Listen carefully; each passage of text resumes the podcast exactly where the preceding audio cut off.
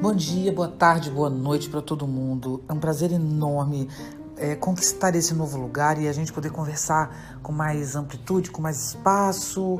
Tem sempre alguém me dizendo para eu fazer isso, um canal, um podcast, nada, porque eu, eu trabalho muito presencialmente, indo a todos os lugares e nunca tenho como parar para fazer isso. Mas enfim, chegamos a esse ponto. Conseguimos, estamos aqui uma vez por semana, no mínimo, eu vou trazer um uma, uma fala que é originada da espécie que pergunta. As perguntas são cada vez melhores, incríveis, criativas, deliciosas. Estou adorando todas as perguntas.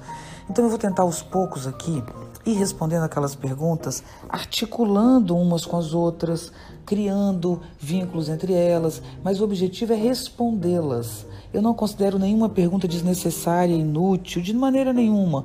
Quando eu escolho, não é porque ela é melhor do que a outra, é porque é o que me impulsionou no momento.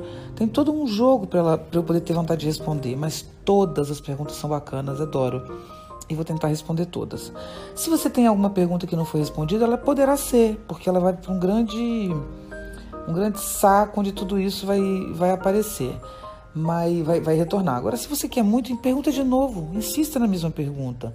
Ela vai acabar ganhando um espaço especial na frente de outras, enfim. É o campo de forças das perguntas e das respostas que estamos criando. E com muito prazer eu faço isso pelo carinho que eu recebo das pessoas na rua, pelo retorno amoroso, prazeroso, de como aquilo pode ter contribuído para a sua vida, especialmente é o que mais interessa, para a sua vida, para a vida da, da, da, da cidade, para a vida do mundo, do meio ambiente, para a própria vida, né? ter contribuído de alguma maneira. Então é um prazer. Eu estou aqui falando abertamente, blá, blá, blá, blá, blá, blá, porque disseram que agora eu tenho tempo. Então tá combinado, temos tempo, vamos fazer uma, sei lá, né? Bater papo, criar uns espaços de silêncio, tomar um cafezinho e também, enfim, tenho clareza que vai sempre ser feito do celular, às vezes com mais silêncio, às vezes não. Eu não posso ter um estúdio para fazer, senão não vou fazer, porque eu viajo muito. Enfim, é um papo íntimo entre nós e vai ser acontecer assim, desse jeito, pelo menos agora, por enquanto, nesse início. É, e eu queria começar com uma música que eu estou ouvindo todos os dias. Eu fui feita por músicas. A música brasileira me formou filosoficamente. É isso que eu tento dizer no livro Nietzsche hoje, sobre os desafios da vida contemporânea, quando na introdução eu, eu relato isso e dedico a poesia de Caetano Veloso, o livro, sabe? Porque é muito cheia de vida e de, e de elaboração conceitual. Caetano Veloso, Chico Buarque, Gilberto Gil são autores inacreditáveis. Tem grandes intérpretes, Maria Bethânia, Gal Costa, Elis Regina, mas estou falando de, de letra também, de concepção sonora e de sentido de conteúdo. Então tudo isso me fez, me criou. Eu adoro citar música no meio de falas que estão pensando contemporâneo ou não, pensando filosoficamente. E hoje eu vou falar uma parte de uma música que eu ouço todos os dias e que está me dando um impulso. Eu ouço e me sinto realmente muito potente. Eu tenho 56 anos, como a maioria de vocês deve saber. Fiz dia 16 de janeiro agora. Mas eu, na verdade, eu tô grávida. Grávida de um beija-flor. Grávida de terra, de um liquidificador. E vou parir. Um terremoto, uma bomba, uma cor, uma locomotiva a vapor, um corredor. É que eu tô grávida, esperando um avião. Cada vez mais grávida, eu tô grávida de chão e vou parir sobre a cidade quando a noite contrair. E quando o sol dilatar, eu vou dar a luz. Eu tenho 56 anos, como a maioria de vocês deve saber. Estou longe de parir um bebê. Já pari há 16 anos o meu, felizmente, meu lindo filho, mas não estou em fase de parir. Especialmente num período de retroação, um período retrógrado como a gente vive tudo retorna a. Colocamos em dúvida coisas básicas, não é? Colocamos em questão coisas que já tínhamos vencido, batalhas que já tínhamos vencido, retornamos, retornamos, retornamos a coisas óbvias, como se a Terra é redonda ou não redonda. E quanto a isso eu não preciso me demorar, todo mundo sabe. As pessoas me perguntam por que eu não comento os desgovernos do atual governo. Não preciso comentar aquilo que todo mundo já comenta. Felizmente todo mundo sabe. Não há nada escondido, não há nada que tenha que ser revelado, interpretado. É óbvio, é um retrocesso. O grupo que hoje está no, no, poder não apenas no Brasil e em outros países, a gente conhece muito bem a história. No mundo inteiro existe um, uma retroação, um voltar. E esse voltar tem muito a ver com o próprio movimento da natureza, de ida e vinda, de expansão, de sístole, de diástole, enfim.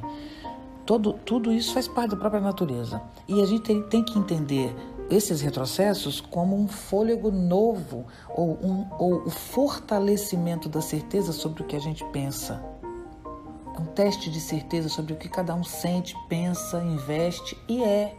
Tudo fica claro nesse momento difícil. E acredito que os próximos passos eles podem ser menos hipócritas, mais transparentes. E é a transparência que traz a possibilidade de uma vida é, menos excludente, né?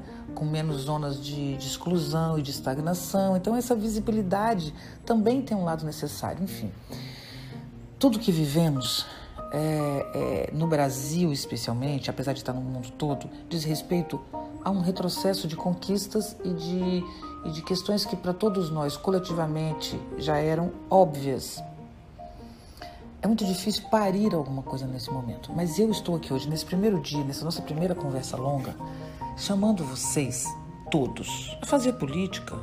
E a tese que eu desenvolvo nessa, nesse primeiro debate é que fazer política hoje é, antes de tudo, fortalecer o corpo, a presença, a vontade de viver.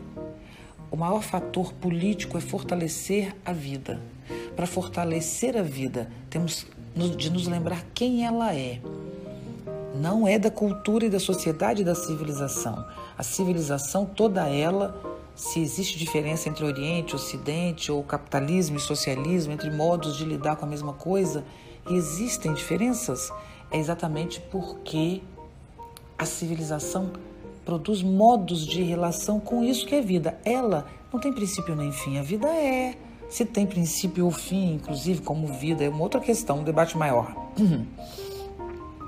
Mas o que eu quero dizer é que ela não precisa de justificativa nem de princípio. A vida é o fenômeno que temos, é o que todos estamos inseridos e por isso não podemos julgá-la, como diria o Nietzsche. Mas o fato é que julgamos a vida, nos afastamos da vida e o nosso processo civilizatório cada vez mais nos leva à negação dessa vida. Por que, que eu estou dizendo isso? Eu digo sempre isso em todos os livros. Isso é o que está mais claro no discurso do Nietzsche, que diz: não importa o quanto um discurso é falso ou verdadeiro, importa no quanto ele estimula ou enfraquece a vida.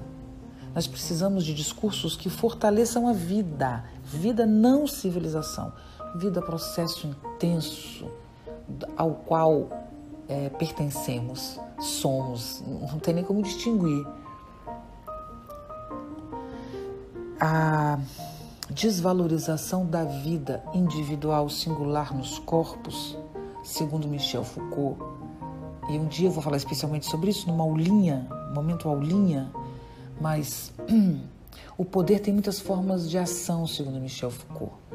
Uma delas é o que é o poder repressivo que te corta, te esfola, te prende, te tortura, te mata. Né? É o poder que os homens estão exercendo no feminicídio.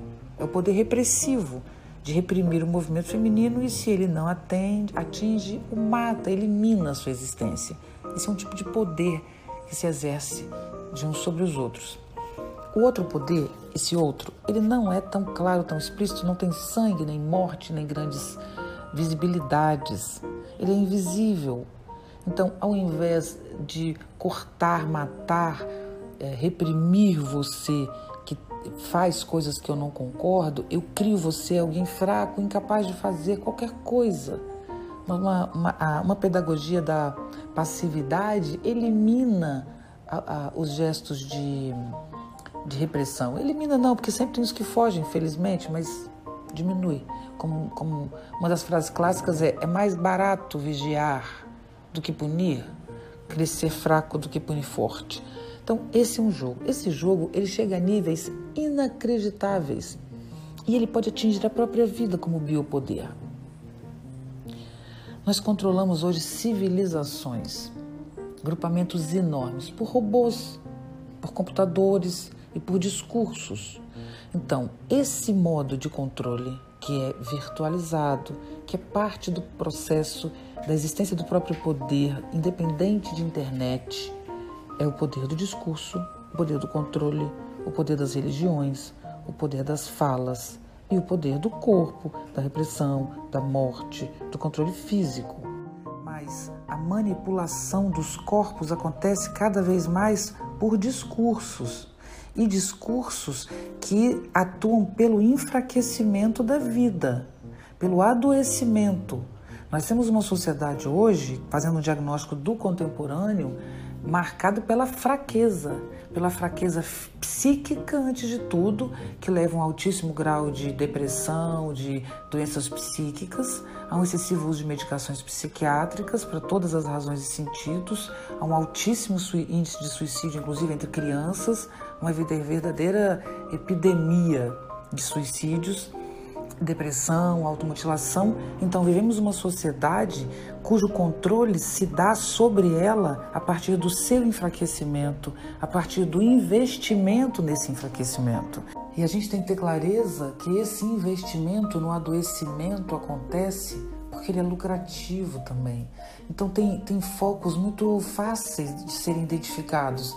Por exemplo, o aumento da, do número de farmácias em cada cidade, do tamanho que elas tomam, metade de um quarteirão, com estacionamento, cafezinho e água. O, o convívio é cada vez mais em torno do remédio, cada vez mais. Então, é uma indústria que cresce, que ganha muito, que move o mundo a de medicações todo tipo de medicações, não só psiquiátricas, para dar conta desse corpo que adoece, que eternamente adoece, que toma uma medicação que produz outra doença, que produz outra doença, e tem que ter um remédio para curar o sintoma do outro remédio, enfim. Esse jogo, essa máquina, a gente sabe muito bem que ela existe. Então, a nossa doença psíquica favorece um tipo de lucro, mas ela tem outro lucro hoje ela tem um lucro do, da inteligência artificial e da construção do investimento de uma nova revolução anunciada que investe na cura do enfraquecimento humano. Então, vamos substituir a nossa capacidade de escolher uma pessoa por um jogo de perguntas e respostas que vai identificar melhor do que eu quem de fato combina comigo.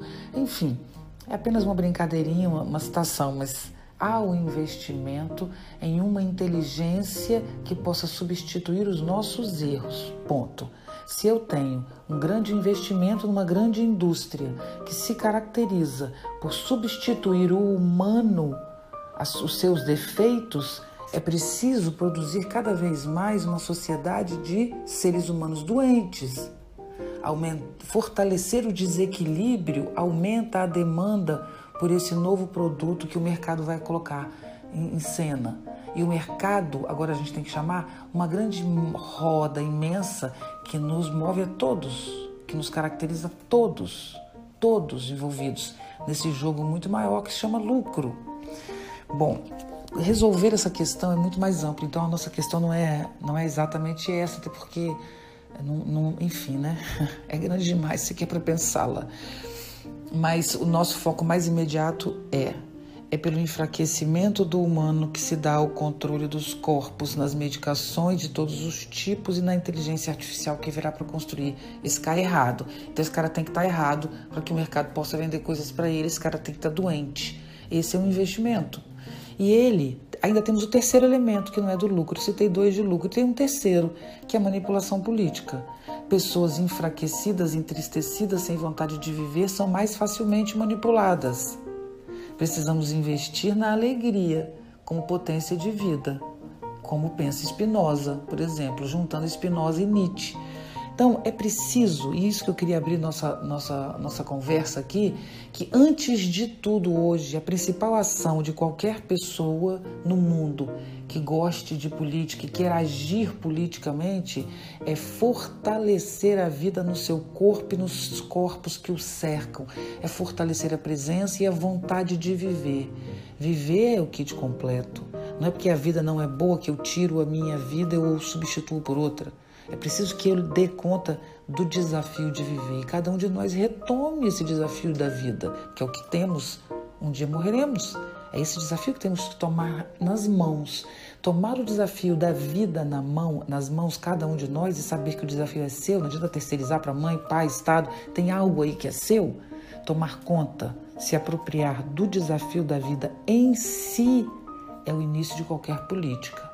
Além dela, ou apesar dela, ou junto com ela, ou mesmo sem ela, é preciso fortalecer esse sentido maior, que é estamos vivos e esta é a nossa vida. Cada um de nós tem um tempo de vida e é esse que temos, é o que temos. Então que essa vida seja vivida com alegria acima de tudo com arte e com festa. Retomar a arte, a festa, a alegria dos corpos é o que há de mais revolucionário a ser feito no momento. Essa força revolucionária é força física então vale a pena viver e eu quero lutar pela vida. Ou a vida não vale a pena e eu me deixo substituir por um conjunto de, de produções intelectuais que vão substituir os meus defeitos e me produzir alegria química. Ou eu vou assumir a vida com todos os seus desafios. Esse é o momento crucial para a humanidade e para cada um de nós. E não é à toa que o Brasil está nesse problema grave que é Talvez porque no mundo inteiro sejamos o povo mais capaz de, pelo corpo, transformar alguma coisa, né? Pela alegria da vida, do futebol, do samba, da arte. Eu amo isso no Brasil. Nunca tive preconceito quanto a isso. Pelo contrário, sou sambista de, por natureza. Então eu estou brincando com o samba, mas a gente tem o funk, a gente tem a vida, a gente tem a alegria. Nós somos um povo intenso, com corpos belos e alegres. Sim, somos. Ah, o Brasil é fascista? Tem sempre um fascista em algum canto, se é que você me entende e ele pode ser acionado ou desacionado. O mundo inteiro está acionando seus fascistas, o mundo inteiro. Fascistas univos é, é a frase do mundo inteiro hoje. Né? Quem quer destruir, quem quer é, é, excluir, quem quer negar diferenças se reúne num grande grupo. Então o Brasil também tem o seu grupo de fascistas, mas eu nunca vou abrir mão do que eu aprendi nesse lugar, com essa gente, com essa alegria toda que nos caracteriza. Arnaldo Antunes tem no seu disco novo uma música muito provocante, provocativa. Primeira vez que eu ouvi, eu falei, nossa. E ele diz: autoritarismo não existe, fascismo não existe, é, enfim, sectarismo não existe. O real persiste. É, esses fantasmas, isso vai passar, porque o real resiste. Então, a princípio, na verdade, ele pergunta se é, é ilusão e não é ilusão o que ele está falando. É um jogo, né? Se existe ou se não existe. Mas o que no fundo está nessa música, pelo menos para mim, Arnaldo, se você me ouvir, me desfaça se eu estiver maluca, viajando muito, mas o que me passa nessa música do Arnaldo Antunes é que há algo maior do que tudo isso. O que ele chama de real, eu chamo de vida. A vida é maior que tudo isso. O fenômeno que reúne todas as galáxias é maior do que qualquer Bolsonaro ou Bolsonaros no plural, porque eles podem ser conjugados no plural. Bolsonar, bolsonarar, né? bolsonarizar, vai ficar para a história. Então, é, é, é, esse tipo de, de momento que o mundo está vivendo, isso também passará. Eu acho que é isso que a música do Arnaldo está dizendo. E vou escrevê-la aqui embaixo quando eu terminar de falar, que eu não sei de cor. Ouçam, o real persiste. E o real que está acima de tudo é a presença, é o agora, é a vida, é a poesia, é a arte, é a troca que a gente estabelece entre nós, é a amizade, é o amor, é a vida, é a vida, é a vida, é a vida. A vida persiste, o real persiste. Isso também passará.